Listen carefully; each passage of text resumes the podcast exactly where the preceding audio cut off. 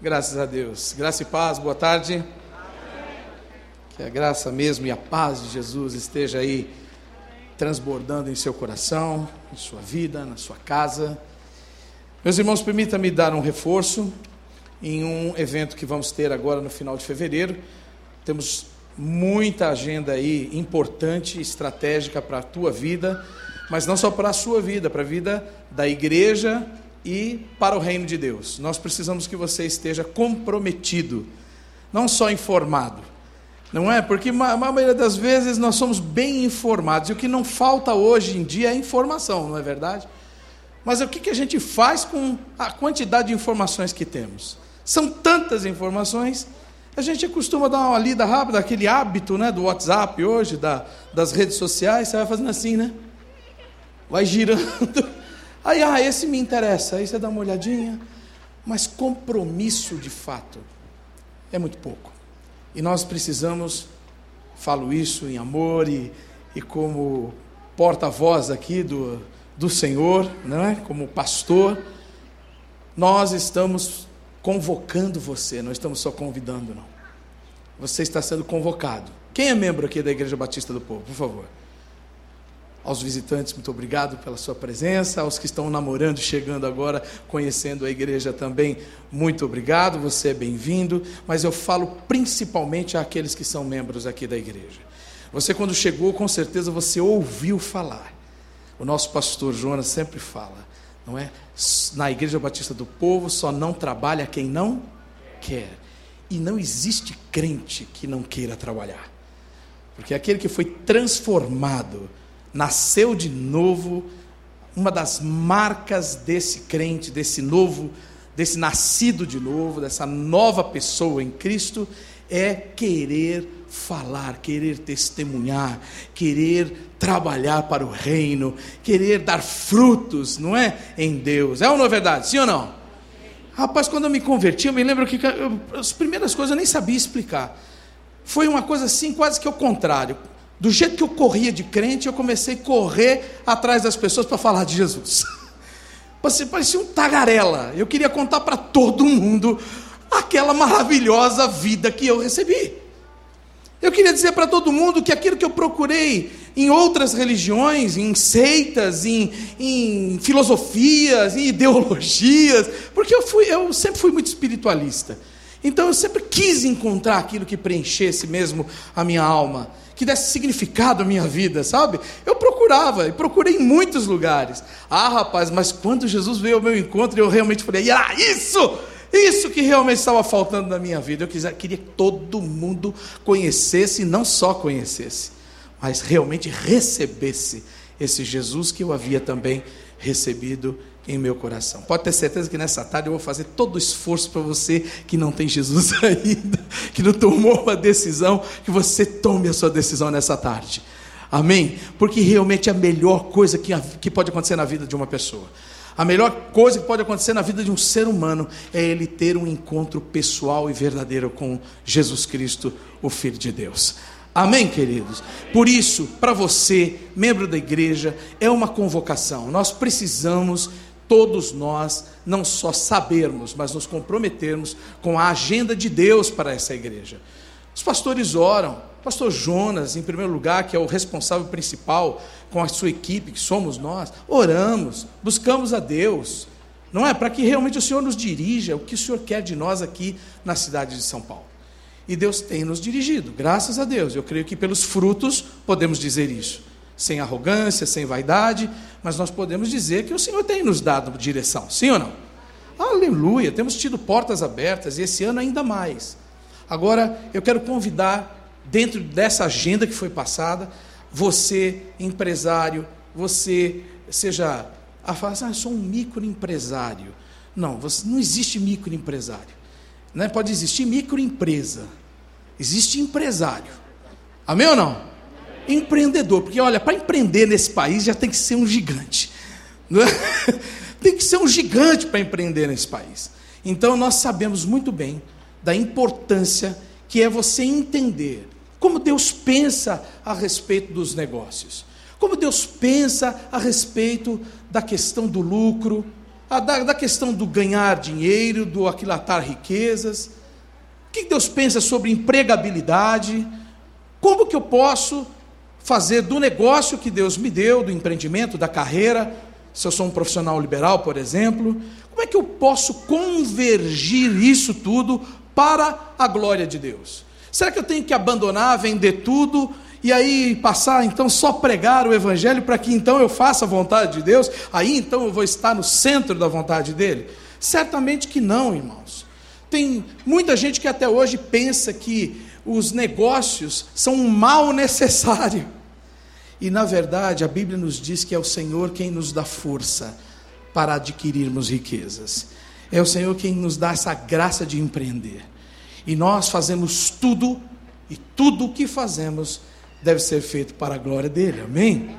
Portanto, eu quero destacar esse evento, o quarto meetup sobre networking, o quarto meetup de networking cristão que nós vamos ter aqui no dia 24 de fevereiro, das 9 às 13. Das 9 às 13. Estarão conosco, vai estar conosco o Guilherme Pereira, que é nosso irmão aqui, membro dessa igreja.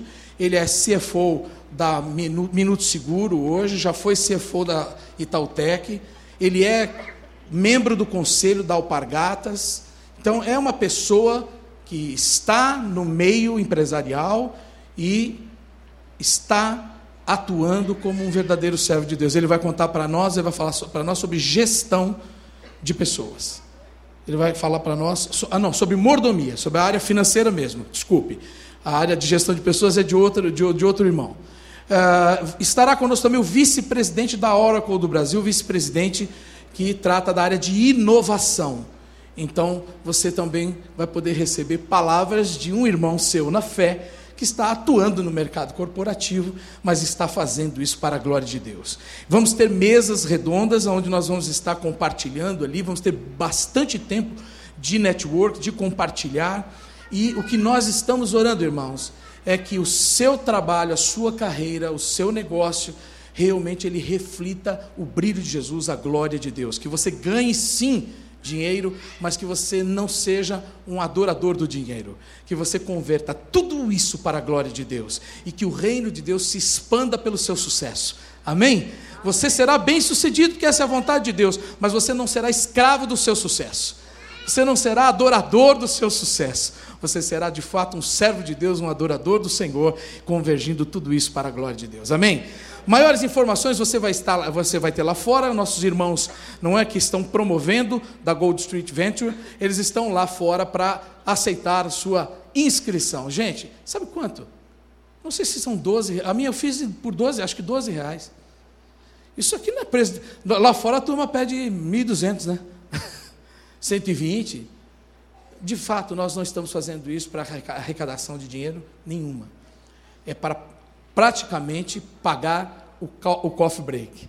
E o coffee break já é feito por uma associação de mulheres de uma comunidade que foram desafiadas por essa visão e hoje elas fazem eventos, montam cafés, coffee breaks, não é se juntaram, é, uma, é um meio de levantamento de renda, de sustento né, dessas mulheres dessa comunidade e acho que, acho que elas chamam Mulheres do Café.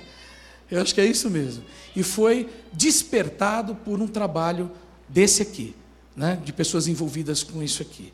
E eu quero você nesse evento, amém? Você que é empresário, você que é profissional liberal, você que tem o interesse o desejo de empreender. Outra, o irmão me ligou esses dias dizendo assim, pastor, eu, eu quero empreender, mas eu, eu não sei o que fazer e como fazer. Falei, irmão, vem no quarto meetup. Vem que você vai ouvir de pessoas muito mais né, gabaritadas do que eu.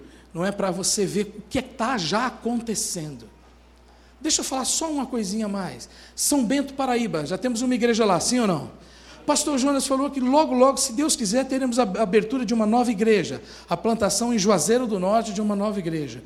Essa área de Juazeiro do Norte, há uns quatro, três, quatro anos atrás, bateu na trave. A gente nem falava de business as mission, o BAN. Você vai, eu estou falando o nome não é para ficar desfilando o nome bonito. É porque se você ouvir falar, agora você sabe o que é. A pessoa fala assim: ah, é um evento de BAN. Ué, BAN? O que, que é? Bandeirantes? BAN? É, BAN é business as mission, ou seja, negócio como missões ou com visão missionária. Ah, é, fala das empresas do reino. Então, como construir negócios para o reino de Deus. E essa, esse projeto de Juazeiro está aí andando há já uns três anos. Existe um projeto para a abertura de uma fábrica de sandálias e sapatos lá em Juazeiro do Norte. Sabe com que interesse? Lógico que todo negócio tem que se pagar, né? Sim ou não? Tem que se pagar, mas sabe qual é o interesse? Empregar as pessoas lá com renda, salário justo, tratamento de crente, sabe, testemunhar ali através do, do zelo, do cuidado e da maneira de gerir o negócio e, além de tudo, poder pregar o Evangelho através né, dos negócios para todos os funcionários ali. Pessoas que não iriam dentro de uma igreja, mas serão, vão trabalhar numa empresa, vão receber seu salário, vão ser bem cuidadas e bem tratadas e vão perguntar assim: mas que negócio diferente esse aqui, né? Que patrão justo, que, que, que, que empresa gostosa de trabalhar, que clima empresarial gostoso. O que, que, é que acontece aqui que é tão diferente? Ah, vamos falar para você quem é que realmente manda na empresa, né?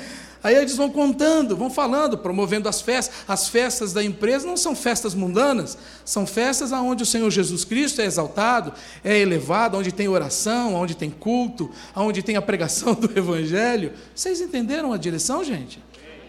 Olha, vocês vão orar por isso? Se isso pode não se encaixar diretamente a você, mas por favor, seja um intercessor disso, porque isso está realmente sacudindo o mundo. E isso daqui para frente vai ser cada vez mais relevante na área missionária, na questão missionária. Amém? Obrigado por me ouvir falar bastante sobre isso. Lá fora, com certeza, vão esperar a sua inscrição. Tá certo? Não tem muitas, não. São 150 vagas e eu sei que a coisa está indo bem, viu? O pessoal está interessadíssimo nisso. Amém. Bom, dado o recado, quero passar a mensagem dessa tarde a você.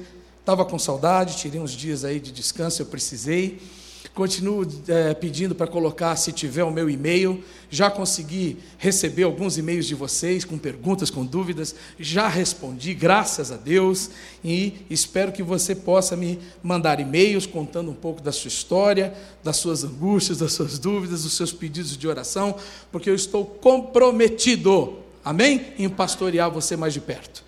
Amém? Esse ano eu falei que ó, convite já era. Se quiser me convidar, vai sexta, sábado, quinta, terça, mas domingo eu estou aqui na casa. Domingo, nem casamento, viu? Você vai casar, não me convida para fazer casamento no domingo, porque eu não vou. É, já estou avisando. A turma está numa de casar domingo. Mas eu não vou fazer casamento de domingo, porque domingo eu estou aqui com vocês. É o único dia da semana que a gente está todo mundo junto. Não é, gente? E nós precisamos manter a, a unidade do Espírito e estarmos juntos aqui recebendo de Deus e pastoreando você também. Amém? Amém? Muito bom, obrigado por me ouvir. Quero que você abra a palavra em Mateus capítulo 5. Mateus capítulo 5. Sermão do Monte. E quero ler para você dos versos 43 até 48. Como foi dirigido aqui pelo Espírito Santo, sem combinarmos absolutamente nada, mas teve uma palavra-chave nesse culto. Se você estava atento, você pegou. Tem uma palavra-chave. Qual foi? Opa! Qual foi a palavra-chave? Amor, não é? Agora parece que eles tinham o esboço, né, da gente, mas não tinha, não. A gente não divulga o esboço. A Charbel perguntou para mim o tema da mensagem agora. E o tema da mensagem é, é, afinal, o que é amar?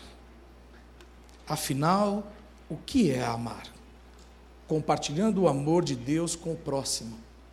Olha só, né? Deus é maravilhoso. Mateus 5, dos versos 43 a 48, vamos ver um trechinho sobre o que Jesus fala sobre o amor. Vocês ouviram o que foi dito: Ame o seu próximo e odeie o seu inimigo. Eu, porém, lhes digo: amem os seus inimigos. Opa! Como é que é? Amem os seus. Xiii. E orem por, por quem os persegue. Desse modo, vocês agirão como verdadeiros filhos de seu Pai. Verdadeiros filhos de seu Pai que está no céu. Pois ele dá a luz do sol tanto a maus como a bons, e faz chover tanto sobre justos como injustos. Se amarem apenas aqueles que os amam, que recompensa receberão? Até os cobradores de impostos fazem o mesmo. Se cumprimentarem apenas seus amigos, que estarão fazendo demais? Até os gentios fazem isso. Portanto, sejam perfeitos, como perfeito é seu Pai celestial. Que palavra, hein, irmãos? Dentro do Sermão do Monte, concluindo o capítulo 5, Jesus chama a atenção para algo que corrobora com o versículo, deixa-me ver aqui, 19. Vá para o versículo 19. Ele está dizendo assim: portanto, quem desobedecer até o menor mandamento e ensinar outros a fazer o mesmo será considerado o menor no reino dos céus. Mas aquele que obedecer à lei de Deus e ensiná-la como e ensiná-la será considerado grande no reino dos céus. Eu os advirto, verso 20, a menos que sua justiça supere muito a justiça dos mestres da lei e dos fariseus, vocês jamais entrarão no reino dos céus. Quando você lê isso, você pergunta: como eu posso, como é que eu posso superar a justiça dos escribas e fariseus? Como que eu posso fazer de forma que agrade a Deus, supere isso e de fato me coloque como um cidadão do céu, alguém que tem a identidade divina, alguém que reflete o brilho de Jesus. Tudo isso está dentro do contexto do Sermão do Monte, do capítulo 5. Sim ou não? Como? E aqui ele diz que é superando a justiça dos escribas e fariseus.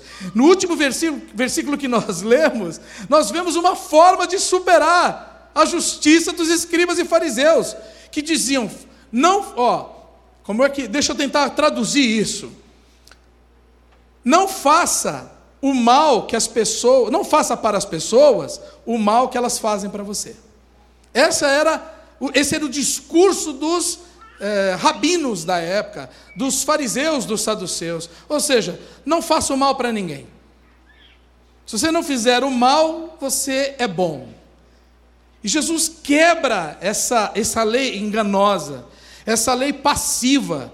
É uma lei do amor passiva, porque ela diz assim: se você não fizer mal para os, para os outros, está tudo certo.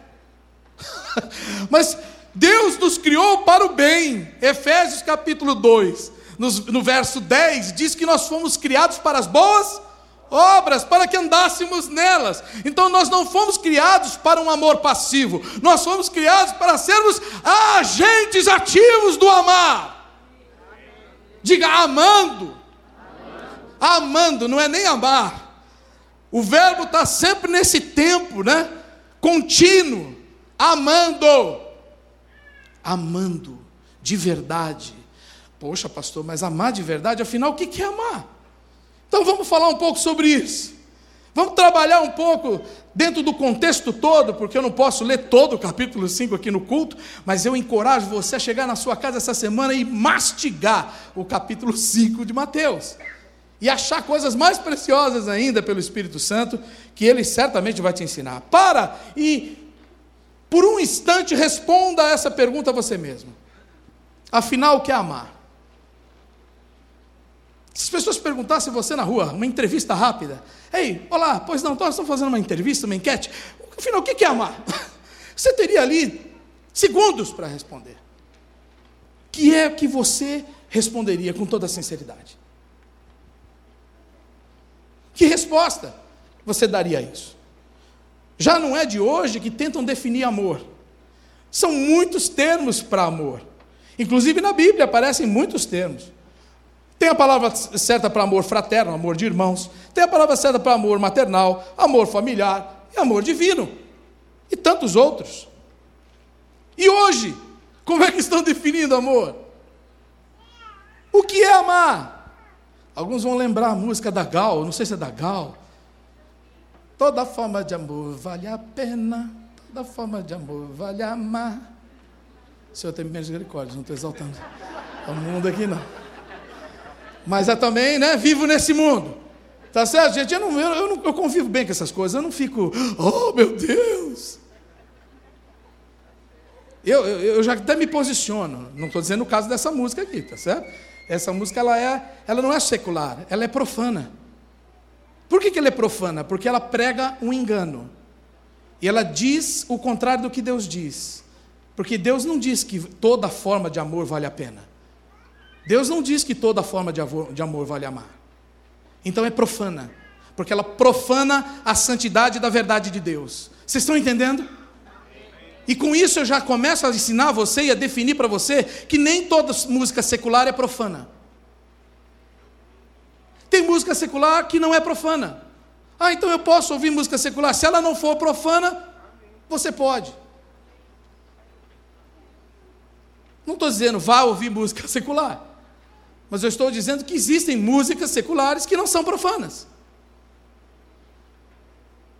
Que podem ensinar, sim. Olha como é que está a turma aqui.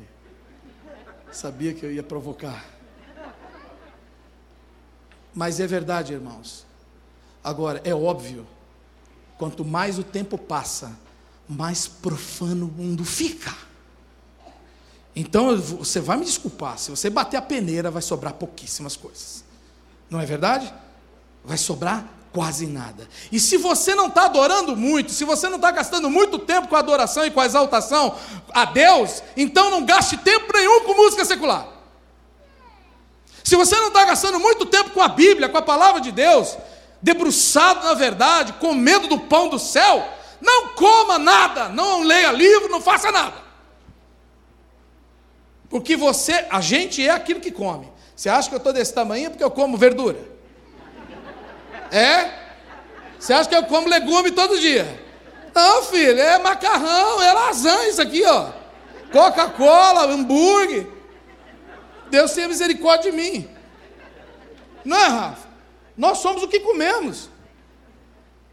Agora, o crente também é o que come. Nós precisamos, à luz do que está dizendo aqui a palavra de Deus, aprendemos a amar um amor que vem de Deus e a não repetirmos essa forma de amar mundana. Põe aquela foto no telão para mim. Eu vou tentar dizer isso de uma forma didática e simples. Quem conhece isso aí? Uou! Alguns iam Eu falar em línguas. Se for de uma boa marca, então, ah, meu Deus. Né? Até o. Não, não vou falar marca para não ficar. Né? Mas olha, parece que todos eles são maravilhosos. Tem uns assim que não são chocolate, são chocoplete. Mas tudo, esses não, não mas estou falando de chocolate. Sabe, amar, biblicamente falando, não tem a ver com isso que a gente, todo mundo sentiu agora. Fala a verdade com, com raríssimas exceções honrosas exceções aqui, a maioria vibrou, né?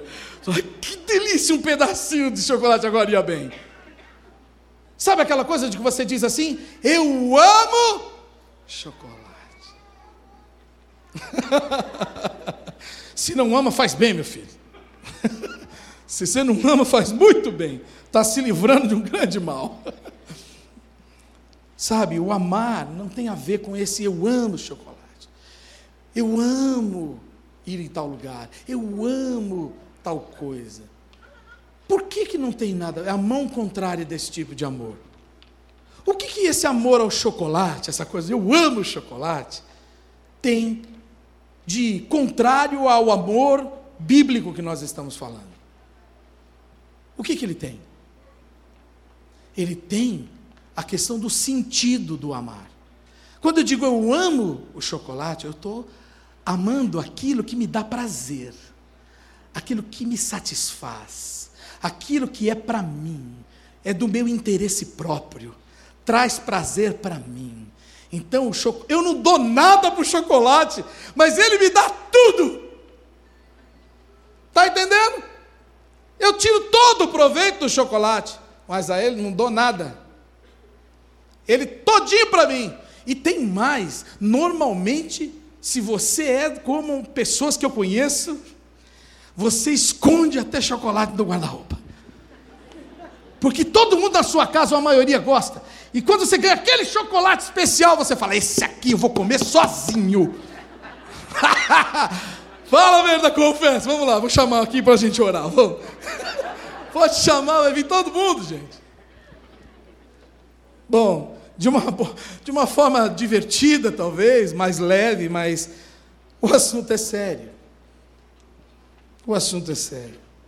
Sabe por quê? Porque há amores que, ao invés de gerar vida, produzem morte. Por isso, não é toda forma de amor que vale amar. Estamos aí diante de um mundo pregando, pregando um sofisma, uma falsa verdade, dizendo que em nome do amor, em nome do amor, você pode amar quem quiser, a espécie, eu não vou nem falar o gênero, não dá nem para falar mais gênero, tem que falar agora a espécie. Vale a pena amar a espécie que quiser, se relacionar como quiser. Pastor Jonas citava hoje pela manhã, já o cumprimento da, dessa agenda que nós bem sabemos, essa agenda ideológica do inferno, falava agora da divulgação e da promoção, na verdade, do incesto. Começou como que não, está tudo bem, porque está só preservando os direitos das, da escolha das pessoas. Nós já começamos agora a ver a promoção e a divulgação do incesto. E se vocês recebem mensagens pelo WhatsApp, pelas redes sociais como eu, vocês devem ter ouvido aí uma deputada num fórum íntimo, fórum interno, partidário, dizendo exatamente que há um interesse claro. Isso faz parte de uma agenda ideológica e de que o que precisa agora ser feito é acabar com um dos maiores tabus um dos maiores tabus da sociedade. E que se conseguir chegar nesse ponto, então você destrói definitivamente a estrutura familiar, que seria o que atrapalha esse interesse dessa agenda de ter uma supervalorização do Estado. Ou esse Estado paternal, esse Estado que todos são filhos do Estado, ninguém mais tem pai. Ninguém mais tem pai. E esse é o interesse. O seu pai será o Estado. É esse o desejo deles. É o Estado que te põe comida na mesa, é o Estado que te dá roupa, é o Estado que, que te ensina, que te educa. O Estado é seu Deus. Diga misericórdia. Diga mesmo, pode falar que nem o pentecostal fala, está amarrado. que isso?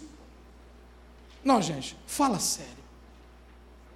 Não dá para ficar ouvindo discursos desse nível e tentando ser politicamente correto e fazendo coro com essas coisas.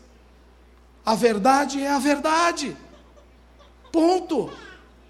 E nós, como crentes, precisamos tomar muito cuidado, porque em nome de, de sermos simpáticos, nós nos tornaremos inimigos de Deus, porque estaremos mais agradando aos homens do que a Deus mais amando essa vida do que a Deus e a vida eterna.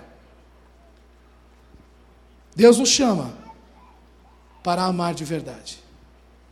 Deus nos chama para aprender com Ele o que é amar. Um amor que sim vale a pena. Um amor que sim tem pena. Sabe? Tem custo. Porque amar do jeito que Deus ama custa caro. João 3,16: Deus amou o mundo de tal maneira que deu o seu único filho, para que todo aquele que nele crê não pereça, mas tenha vida eterna. Para você e eu não morrermos eternamente, não vivemos na condenação eterna, o Filho de Deus, o próprio Deus entrega seu Filho, para que pelos méritos dele, pela justiça de Cristo, nós sejamos absolvidos. Oh, as 20 crentes Diga glória a Deus, querido. Isso é amor. Isso é amor verdadeiro. Deus nos ama e ponto.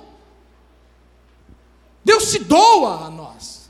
Estamos no ano do compartilhar. Eu vou dizer para você: ninguém vai compartilhar nada se não tiver um coração cheio do amor de Deus. Porque é o amor de Deus que nos leva à doação, que nos leva a compartilhar, que nos leva a se entregar. Se não houver esse amor divino em nossos corações, esquece, vai ser apenas um slogan bonito. O Sermão do Monte nos ensina tanto, irmãos. Ele fala de justiça, fala de paz, fala de alegria, ele fala de estilo de vida de Deus na nossa vida, ele fala de como vivem os filhos de Deus na terra, mas acima de tudo ele fala desse estilo de vida amoroso. Diga, amor divino. E eu quero, de uma forma pontual, pegar agora as bem-aventuranças. Vai comigo aí, por favor. No capítulo 5 ainda, versos 3 em diante, até o 10, 11. Dentro desse capítulo todo, eu quero começar a dizer a você que Jesus nos ensina que amar começa com a percepção da necessidade das pessoas ao redor. Diga, percebendo os outros. Diga, amar de verdade implica em perceber os outros. Ou seja, já começa a sair fora de nós mesmos. Você começa fazer um movimento que sai do seu próprio umbigo para o seu entorno. Será que você pode fazer assim? Ó? Esse é o movimento do amor verdadeiro. Ó. Sai daqui e olha ao redor. Dá uma olhadinha à sua volta, por favor. Você conhece o nome dessa pessoa que está do teu lado? Você sabe um pouquinho da história dela? Sabe se é a primeira vez que ela veio? Esses dias alguém me ligou aqui e falou, pastor, eu convidei uma pessoa para ir lá na igreja. E ela foi, pastor. Incrível que ela foi. Pessoa não crente, não até meio aversa à igreja, né? Mas ela veio. Ela veio. E quando ela chegou aqui, ela chegou, sentou e saiu como uma pessoa invisível. E o que mais chocou ela foi que ela disse assim: ninguém nem olhou para mim. Ninguém perguntou o meu nome. Ninguém me deu bom dia. Então, para você não sair daqui devedor, para ninguém sair daqui hoje desse jeito que aconteceu com essa pessoa que entrou e foi embora, eu vou dar a chance de você corrigir isso agora mesmo e fazer um gesto tão simples do que é amar de verdade, que é sair do seu lugar, do seu lugar confortável, da sua almofada gostosa, do seu lugar marcado aí da igreja, e você realmente procurar uma pessoa que você não conhece e dar uma boa tarde e desejar uma semana abençoada para essa pessoa. Você pode fazer isso agora? Vamos fazer um movimento santo aqui agora. Você levanta desse lugar aí em nome de Jesus e vai atrás de alguém que você nunca viu. Pergunte o nome dessa pessoa. Porque Deus, o nosso Deus é real. Nosso Deus não está sentado numa poltrona, sem fazer nada. Vai lá, vai atrás, meu irmão. E se você é a pessoa nova que está aqui, pode ficar no seu lugar. Pode ficar aí que as pessoas vão atrás de você. Ah, olha, um só pelo menos novo você vai conhecer hoje. Pelo menos uma pessoa nova. Pergunte se ela é aqui de perto. Pergunte se ela já está numa célula. Pergunte se você pode anotar o telefone dela para ligar essa semana para ela e convidá-la a frequentar a sua célula, o seu grupo de discipulado. Oh, meu Deus! Quanta coisa boa nós podemos fazer um pelos outros, de uma forma simples e prática. Sabe que tudo, com relação ao amor divino, começa com desprendimento. Começa com coisas simples. Jesus nunca ensinou coisas complicadas. Quem complicou sempre foram os fariseus, os saduceus e os escribas. Era difícil ser religioso naquela época. Era muito complicado. Era cheio de não pode isso, não pode aquilo. Era cheio de regras. Você nunca, nunca se sentia leve, você nunca se sentia amado, você nunca, você estava sempre na berlinda. Era uma religiosidade que te impunha um peso. Você todo dia acordava achando que você estava no inferno. Você quer saber de uma coisa? O amor de Deus, Ele nos coloca numa condição em que eu acordo todo dia e digo, pum, quando eu abro os olhos, eu falo, graças a Deus, mais um dia para viver essa vida abençoada que o Senhor conquistou para mim. Mais um dia do seu perdão renovado, as suas misericórdias renovadas na minha vida. Mais um dia em que passou o choro. O choro pode durar uma noite, mas a alegria vem ao amanhecer, diz o Senhor. Então há esperança para mim. Puxa, errei ontem, puxa, pequei ontem, meu Deus. Oh, eu lutei contra a minha carne ontem. Poxa, eu sei que eu entristeci o Senhor, a minha esposa, os filhos. Eu sei que não foi legal o meu dia de ontem, mas eu não preciso ser escravo do meu passado. Eu não preciso viver à luz das acusações do ontem. Eu posso me renovar no amor perdoador e amoroso de Deus. Esse amor perfeito de Deus. E é isso que nós precisamos dizer às pessoas. Nós precisamos dizer às pessoas que há um Deus que as ama. E ama de tal maneira, diga de tal maneira. Ah, essa maneira é só Deus. Só Deus e aqueles que foram gerados em Deus podem amar. Talvez nós precisemos nascer de novo para poder amar com esse amor. Sabe, Jesus para para ensinar as pessoas. Ele vê as multidões como ovelhas sem pastor. E ele tem misericórdia, ele tem compaixão dessas pessoas. E ele diz: elas estão assim porque elas não foram ensinadas. Ninguém contou a elas que existe, que isso aí não é verdade, que a verdade mesmo de Deus não é essa. Elas estão aí insatisfeitas, cabisbaixas, tristes, oprimidas. Então ele vai até elas e prega o reino de Deus, e prega o evangelho das boas novas. Amém, queridos? Amém. Conta para elas que elas podem realmente viver uma vida plena, uma vida abençoada, uma vida que Deus já conquistou para elas. Assim é o amor de Deus que é derramado em nosso coração. Ele é doador, perdoador, ele é coerente. Diga coerente. É, não é esse negócio de faço o que eu digo, não faço o que eu faço. Aqui nesse trecho do sermão, Jesus também fala: seja o vosso sim, sim, o vosso não, não. Então o amor é coerente. O amor de Deus é coerente. Quando ele tem que repreender, ele repreende. Ele não fica passando a mão no pecado, não. Ele repreende o pecador, de forma que o pecador seja alertado do seu pecado e possa então se arrepender do seu pecado e se santificar, se tornar uma pessoa melhor. Ele não fica enganando, não em nome do amor.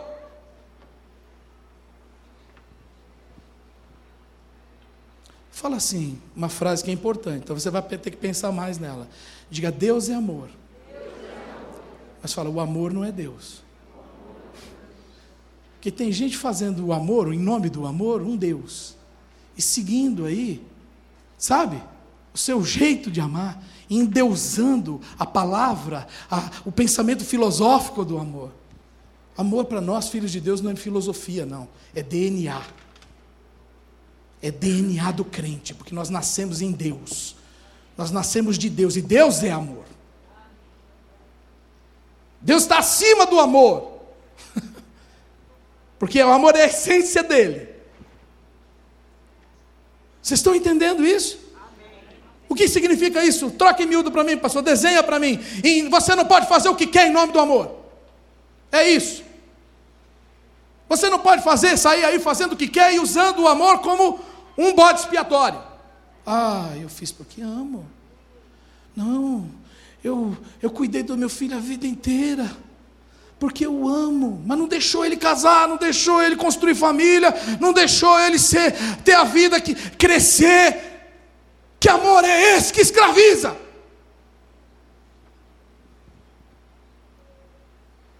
Pai, dá-me a parte que me cabe. Toma, filho.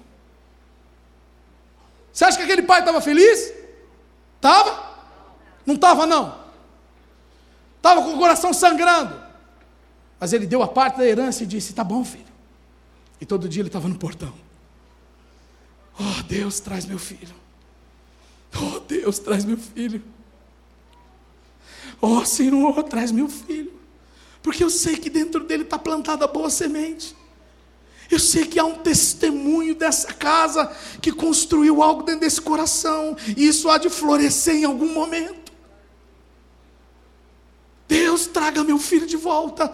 Deus, traga meu filho de volta. Deus, eu não posso estar em todos os lugares, porque eu não sou onipresente, mas o Senhor é um Deus onipresente, e o Senhor pode estar onde o meu filho está agora mesmo.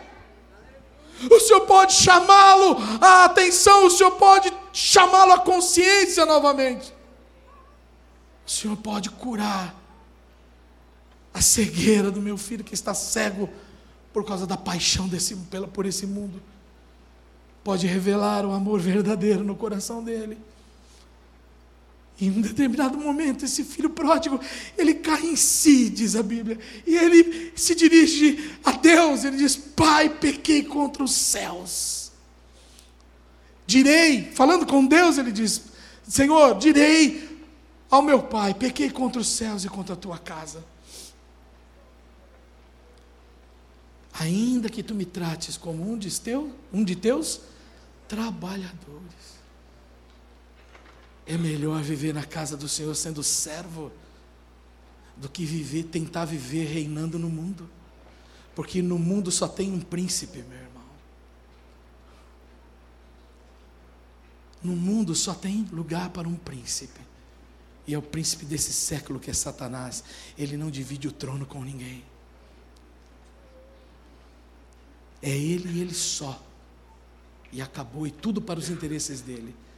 O único que eu conheço que deixou o seu lugar de unigênito para ser primogênito foi o Senhor Jesus Cristo. Porque ele era o unigênito de Deus e ele se fez então primogênito para caber a mim e a você nas moradas do Pai. Isso é amor. Isso é amor, o amor bíblico.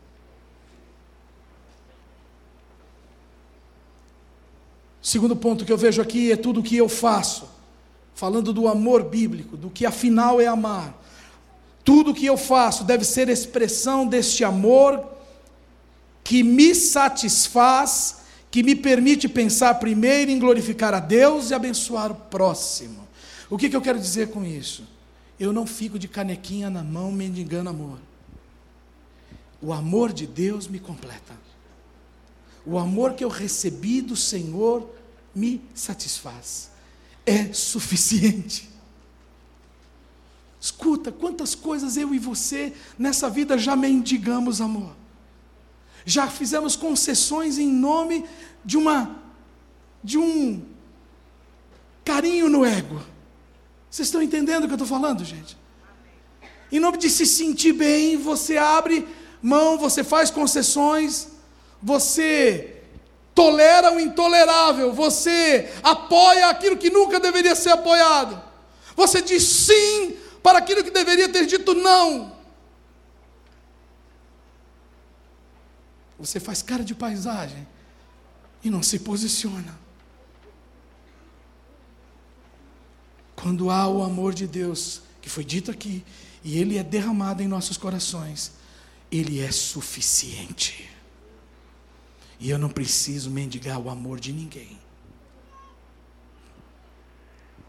É isso que eu estou dizendo aqui, lendo tudo que eu li em Mateus capítulo 5. Tudo que eu faço é a expressão desse amor que já me completou. Desse amor que já me satisfaz. Todos os dias. Amém? Então, minha forma de de me relacionar com as pessoas, a minha vida em família, o meu casamento, até a maneira como eu trato aqueles que são contrários a mim, como foi dito aqui. Tudo isso parte de um amor que me torna bem-aventurado. Sabe o que significa bem-aventurado? Uma palavra que aqui no texto original significa é traduzida como estar plenamente satisfeito. Diga assim: estar plenamente satisfeitos. O termo no grego é macarios. Macarios. estar plenamente satisfeito, ou seja, não me falta nada. E se não me falta amor, eu não preciso mendigar amor. Eu não preciso ficar fazendo concessões que não devo, porque eu já estou completo. Então, essa história de que casamento completa as pessoas, isso é furada. Por exemplo, ninguém é completo no casamento. Ninguém. Deus não fez ninguém pela metade, gente. A única coisa que foi perdida desde o Éden por causa do pecado foi a vida de Deus na vida dos homens, foi o espírito do homem dialogar e comungar com Deus, foi isso que foi perdido. E se o homem é, o homem sem Deus é incompleto, porque o espírito dele é morto. Agora, quando ele realmente nasce de novo, essa área espiritual do homem volta a comungar com Deus, volta a ter comunhão com Deus, o, seu Criador. Então ele é completo. Diga: Cristo é quem me faz completo. Vocês estão entendendo? Ninguém pode completar ninguém. Nós podemos complementar. Aí o dom do irmão complementa um dom que eu não tenho, um serviço que uma habilidade sua, né, meu irmão, que você tem que eu não tenho, da irmã que eu não tenho. Então, como corpo de Cristo, complementamos uns aos outros. Tá certo? Mas completos, olha, o homem só pode, o homem e a mulher só podem ser completos se eles realmente tiverem Jesus em seu coração. Se eles nascerem de novo e receberem esse amor, se apropriarem desse amor divino que é entregue de graça aos homens através de Jesus Cristo. Só assim. Aplicando de uma forma prática na Bíblia, e eu começo hoje e termino semana que vem, Semana que vem ainda dá, né? Dá, né? É isso. Semana que vem eu estou aqui porque eu quero, eu quero degustar. eu quero degustar cada bem-aventurança. Amém? E eu quero começar com a primeira. Pobres de espírito. Aqui está dando o perfil daqueles que superam os escribas e fariseus na sua forma de viver. Como viver acima da justiça dos escribas e fariseus? Bom, eu só posso viver sendo uma pessoa plenamente completa. Não é? Porque ele diz: Bem-aventurados aqueles que são pobres de. Então, olha só, olha só essas coisas se ligando aqui. Bem-aventurados os pobres de espírito. Quem são os pobres de espírito? São aqueles que não buscam enriquecer-se às custas dos outros. Seja lá o que for, e eu não estou falando só de riqueza material, dinheiro. Eu estou falando de tudo. Eu estou falando de não ficar viver, viver arrancando dos outros as coisas. Sabe, tem gente que é incrível, irmãos. É tamanho o buraco existencial dessas pessoas. Que ele, ele começa assim: você tem 10 reais? Não, não tenho não, querido. Cinco reais. Não, não tenho também cinco reais. Dois reais. É, não que eu possa dispor. Poxa, o que é isso aí no seu bolso? Ah, isso aqui? Colírio. Pinga duas gotinhas aqui nos meus olhos, por favor. Se não arrancar alguma coisa de você, ele não vai embora. Pobres de espírito têm riqueza garantida no céu. O seu lastro de riqueza verdadeiro está na presença do Senhor. Deus é o Senhor de tudo que eles têm e de tudo que eles são. Esses são os pobres de espírito. Eles não precisam usurpar nada, pois o reino de Deus lhes pertence. Leia aí na sua Bíblia. Está aí, bem-aventurados os pobres de espírito, porque o reino dos céus lhes. Poxa, mas quem tem o reino do céu precisa mais do quê? O reino dos céus, o reino de Deus é justiça, paz e alegria no Espírito Santo. Quem tem isso tem tudo. E o termo pobre de espírito aqui não é aquele que é pobre, mas que ele vai. Sabe aquele que fala assim: ah, eu sou pobre de marré, marré, marré, mas eu comi um sanduichinho hoje. Ah, eu comi uma saladinha hoje. Não. Pobre de espírito aqui, o termo representa um, alguém que não consegue nem levantar do chão sozinho, se não vier o Senhor para levantá-lo, para ajudá-lo. É nessa atitude, sabendo que se Deus não fizer por mim, e se Deus não acrescentar em mim, eu não posso nada. Esses que têm esse coração, esses que têm esse tipo de consciência, estes têm como herança o reino dos céus. Esses com certeza têm a mão de Deus estendida o tempo todo para levantá-los e fortalecê-los na sua fraqueza. Vocês estão entendendo isso? Mais uma? Vamos ver se dá tempo? Dá tempo. Não, não dá tempo. Bom, termino com esse outro ponto que Jesus diz aqui: Bem-aventurados que choram. E o que, que acontece com aqueles que choram? Serão consolados. Talvez você esteja aqui, esteja realmente clamando, pranteando, chorando na presença de Deus por algo.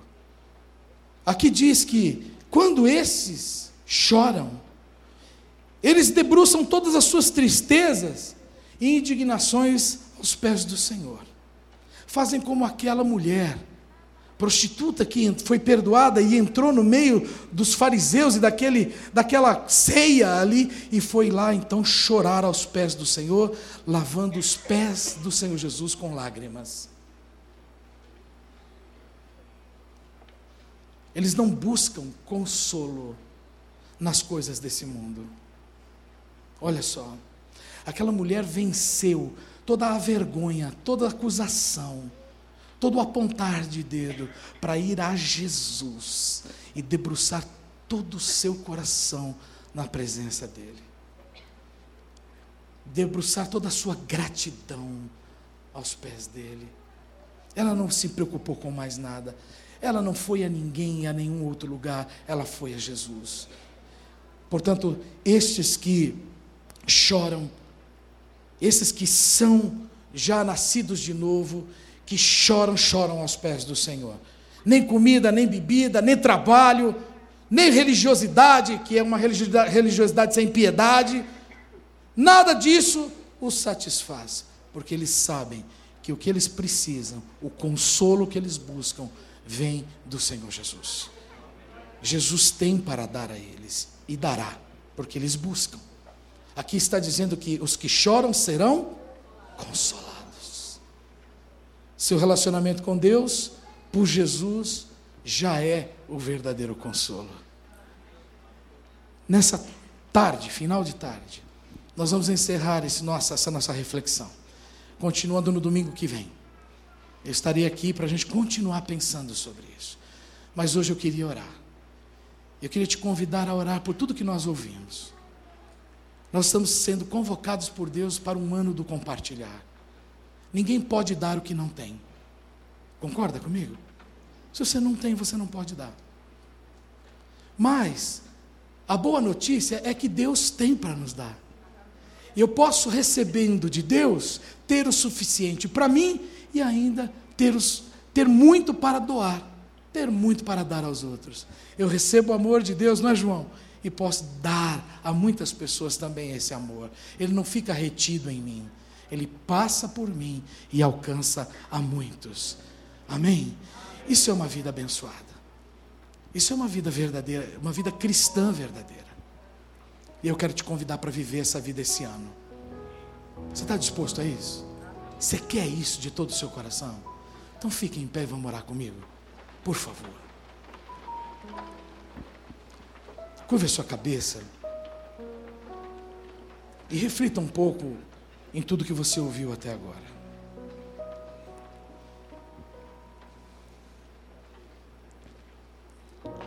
E oremos juntos. Queria que você escutasse essa oração. E quem sabe você possa fazer dela a sua oração também. Pai, eu reconheço, mesmo Senhor, que eu preciso ser aperfeiçoado no teu amor. Eu me sinto como Pedro, quando o Senhor pergunta Pedro, tu me amas? E ele diz, te amo. Tu me amas? Te amo. E quando o Senhor pergunta a terceira vez, ele se rende ao Senhor e diz: O Senhor sabe do jeito que eu amo. O Senhor conhece como eu sou por dentro. pelo teu espírito, Senhor, e pela tua palavra, santifica a minha maneira de tratar as pessoas. Eu quero tratá-las melhor, Senhor. Eu quero tratá-las como alguém que é pleno do teu amor, que é suprido pelo Senhor, como alguém que tem o que dar. Quero aprender a amar como tu amas, Senhor Jesus. Amar de tal maneira que ninguém seja destruído, mas pelo contrário receba a vida através de mim. Esse teu amor doador, abençoador, altruísta, dá-me deste amor, Senhor. Assim eu quero amar. Ajuda-me a receber todo o amor que tens por mim. Ah, querido, muitas pessoas não conseguem se apropriar desse amor. Ajuda-as nessa tarde a receber o teu amor, a não saírem daqui vazias desse amor.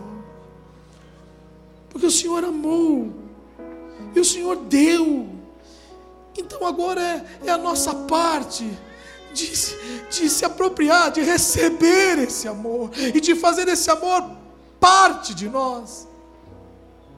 Tua parte está feita, querido. Ajuda-nos agora, Espírito Santo, a não sermos orgulhosos e a recebermos esse amor tremendo de Deus por nós, através de Jesus Cristo, para que nós possamos também dar aos outros, Senhor na medida em que temos recebido de Ti. Faça-nos sensíveis às necessidades do próximo, Senhor.